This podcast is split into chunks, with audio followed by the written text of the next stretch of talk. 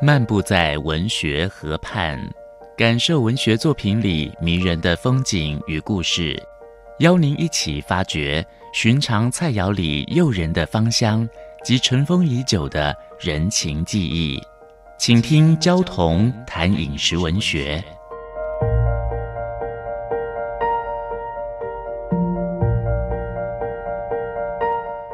大家好，我是焦桐，今天跟各位分享。文旦柚，文旦柚底部比较宽，成为一种圆锥形，个头比普通的柚子小。果皮是清淡的黄绿色，果内是淡黄，接近透明。我们选购的时候要注意体型必须丰满，皮肤清洁光滑，色泽要亮丽，油囊细致。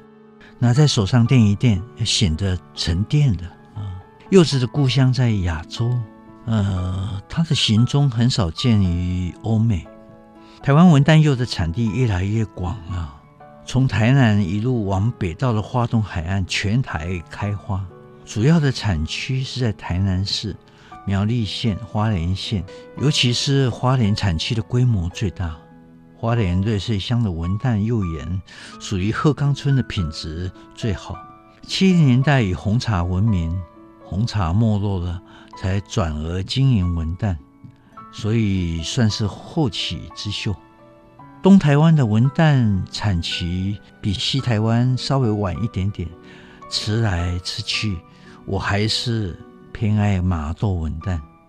相传台湾的文旦在一七零一年由福建漳州引进的，起初种植在台南安定附近。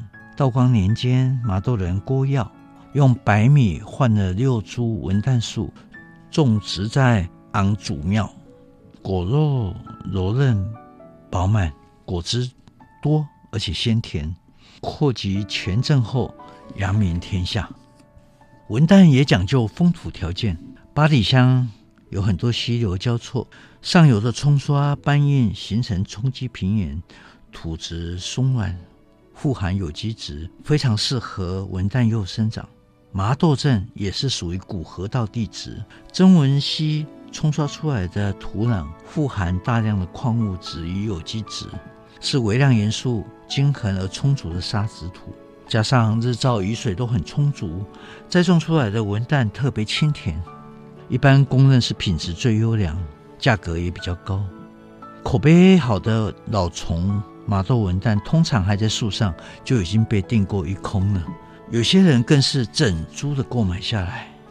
我曾经在木栅的旧居后院种植一株幼树，十年仅仅收成过两粒果实，果皮上都显现春象果蝇的痕迹。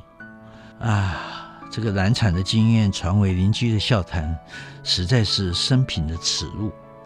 幼树四岁就开始开花结果，年轻的幼树生长态势比较强，根系发达，枝叶繁茂，所生的果实比较硕大，皮比较厚，果肉就显得粗糙、偏酸、乏汁。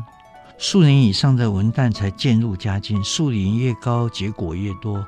品质也越好，三十年以上树龄的老欉所生的可以说是顶级文旦，因为老树的根系已经稳定了，枝叶也不那么茂盛了，所吸收的养分都注入果实之中，果肉细致甜美，丰韵成熟。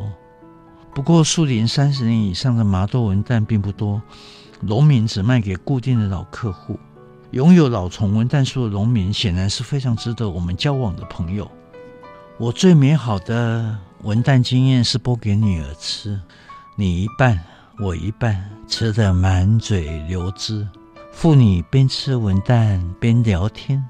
我明白这样甜蜜的时光并不长，他们很快就长大了，不再需要爸爸效劳了。五分钟系列小单元。